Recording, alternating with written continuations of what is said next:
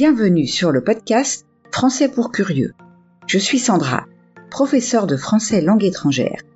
Et ici, je vous parlerai des aspects intéressants, divertissants ou même étranges des cultures françaises et francophones. Bonjour à toutes et à tous. J'espère que vous allez bien cette semaine. Je suis ravie de vous retrouver afin de vous parler d'un célèbre peintre français, Claude Monet, un des principaux représentants du mouvement impressionniste. Comme d'habitude, un peu de vocabulaire afin de mieux comprendre l'épisode d'aujourd'hui. Se consacrer à, c'est employer tout son temps à faire quelque chose. Se lier d'amitié avec, c'est commencer à avoir de solides relations d'amitié avec quelqu'un. Osciller. C'est un verbe qui signifie varier entre deux choses.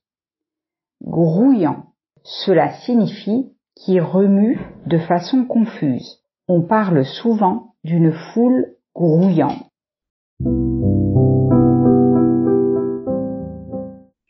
Entrons maintenant dans le vif du sujet. Claude Monet est né le 14 novembre 1840 à Paris. Il est fils de Claude Adolphe Monet et de Louise Justine Aubray. En 1845, il déménage avec sa famille au Havre, en Normandie. En 1851, il commence à étudier le dessin, mais c'est sa rencontre avec le peintre Eugène Boudin qui permet à l'artiste d'aborder le monde de l'art sous un angle différent. Monet décide de se consacrer à la peinture de paysage. En 1858, il participe à sa première exposition, une exposition collective au Havre. En 1859, il part pour Paris, où il se lie d'amitié avec le peintre anglais Sisley et les artistes français Renoir et Jean-Frédéric Bazille. En 1865, il rencontre, lors d'une importante commande, celle qui deviendra sa première épouse, le modèle Camille Doncieux, qui lui donnera son premier enfant, Jean, en 1867. Le portrait de la jeune femme change la carrière de Monet, dont les tableaux commencent à être achetés par des personnalités riches et en vue. Cependant, la vie du couple n'est pas facile, oscillant entre dettes et difficultés financières. En 1870, la France entre en guerre contre la Prusse, l'Allemagne actuelle, et les impressionnistes s'intéressent peu aux événements de la guerre. C'est un changement important, car les artistes du début du XIXe siècle étaient au contraire très intéressés par l'histoire et donc par les événements contemporains. La génération impressionniste, en revanche, ne semble pas s'intéresser à la représentation des guerres ou des événements sociopolitiques. Monet lui-même a peint les plages de Trouville, en Normandie, dans ces années-là. Les débuts de Monet à l'exposition des impressionnistes remontent à 1874. C'est la première série de huit expositions. D'un côté personnel, en 1878, naît son deuxième fils, Michel. La même année, il se rend à Londres, où il voit Turner et Constable. Il se rend aussi en Hollande, puis revient en France. À la recherche d'une maison qui puisse l'inspirer pour ses tableaux, comme le font les Anglais, il s'éloigne de Paris le climat ayant changé et les conditions pour peindre ayant disparu. La mort prématurée de sa femme en 1879 fait sombrer l'artiste dans la dépression, et Monet coupe ensuite les ponts avec ses amis et confrères peintres, tout en continuant à connaître le succès.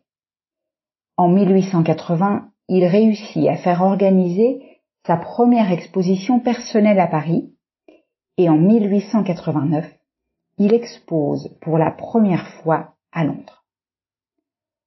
Après plusieurs déménagements, il décide de s'installer définitivement à Giverny, un petit village au nord de Paris. Monet s'y installe en 1892 avec sa nouvelle épouse, Alice Auchédé, veuve elle aussi d'un riche négociant en textile qui achetait souvent des œuvres de l'artiste. La maison qu'il a achetée s'est rapidement transformée en un paradis artistique. D'abord, grâce à la créativité de l'artiste dans l'entretien du jardin, mais aussi grâce à la tranquillité même de l'emplacement de la maison.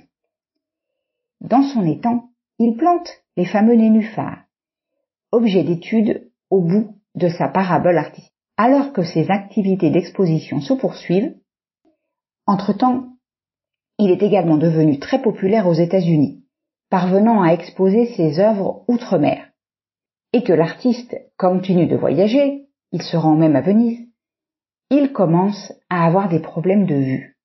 En 1911, sa femme Alice meurt. En 1914, il perd son fils aîné Jean et en 1918, ses problèmes de vue s'aggravent à tel point qu'en 1823, il doit se faire opérer. En 1826, il est atteint d'un cancer du poumon qui le conduit à la mort le 5 décembre 1926.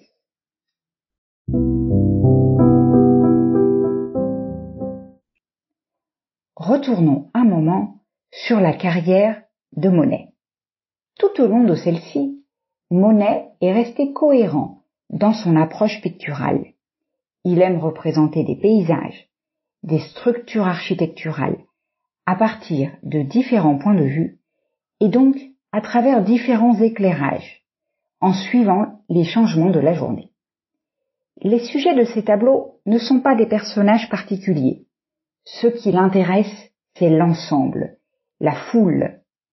Par exemple, dans l'œuvre Boulevard des Capucines, il dépeint la vie grouillante d'une rue parisienne, sans accorder d'importance au visage des passants ou aux voitures. L'intention est de saisir l'ensemble rapidement. Son coup de pinceau est doux et fluide. L'évolution de ses œuvres est également associée aux expositions du mouvement impressionniste, une expérience qui s'est achevé en 1886 avec la dernière exposition de groupe. Une autre caractéristique de sa peinture est le choix fréquent de tableaux de grande taille.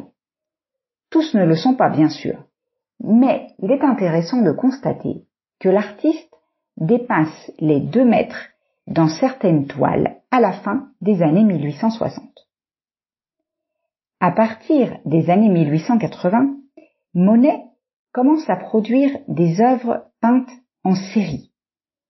L'artiste s'intéresse en effet à leur représentation d'un même sujet dans des conditions d'éclairage différentes, peignant ainsi la nuit ou le jour, sous la pluie ou le soleil, d'un point de vue ou d'un autre. La série consacrée à la cathédrale de Rouen, datée de 1892, en est le pivot. Son intention est d'enregistrer tous les changements de lumière et d'atmosphère, un peu comme si l'artiste voulait reproduire le temps qui passe. En réalité, il a simplement voulu documenter à travers sa toile les différences de luminosité et les variations d'atmosphère, en gardant toujours le même point de vue ou en le variant légèrement. Monet juxtapose des couleurs pures, sans les brouiller. En 1884, lors d'un séjour en Italie, il peint des vues de la Ligurie, fasciné par le paysage, les vues splendides et les couleurs. Son séjour italien est aussi animé par le désir d'étudier des conditions de lumière différentes. En 1809, il écrit Chaque couleur que nous voyons naît de l'influence de sa voisine. Le rôle de la perception est important pour Monet, comment l'artiste voit quelque chose et le reproduit sur la toile. Chaque tableau est donc différent d'un autre, car l'œil perçoit son environnement de manière toujours différente, sensible à son tour aux conditions climatiques changeantes. Il s'agit d'un concept clé qui sera repris au début du XXe siècle par les abstraits.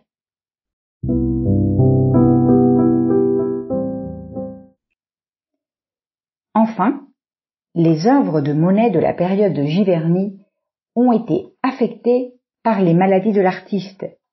Les nymphéens, dernière série célèbre, ont longtemps été associés à la folie de l'artiste avant sa mort.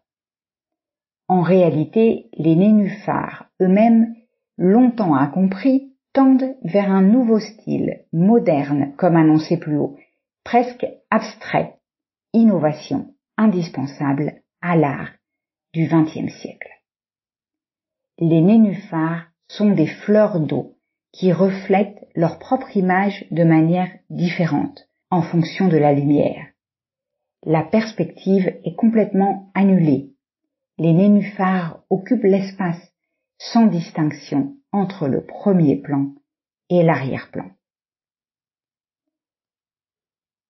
Finalement, où voir certaines œuvres de Monet?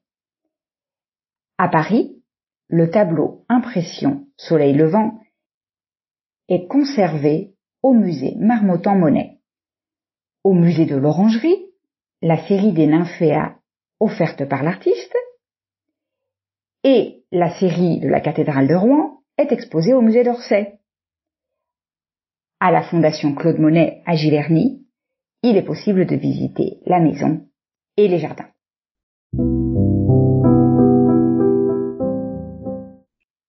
Voilà, nous arrivons au terme de l'épisode d'aujourd'hui.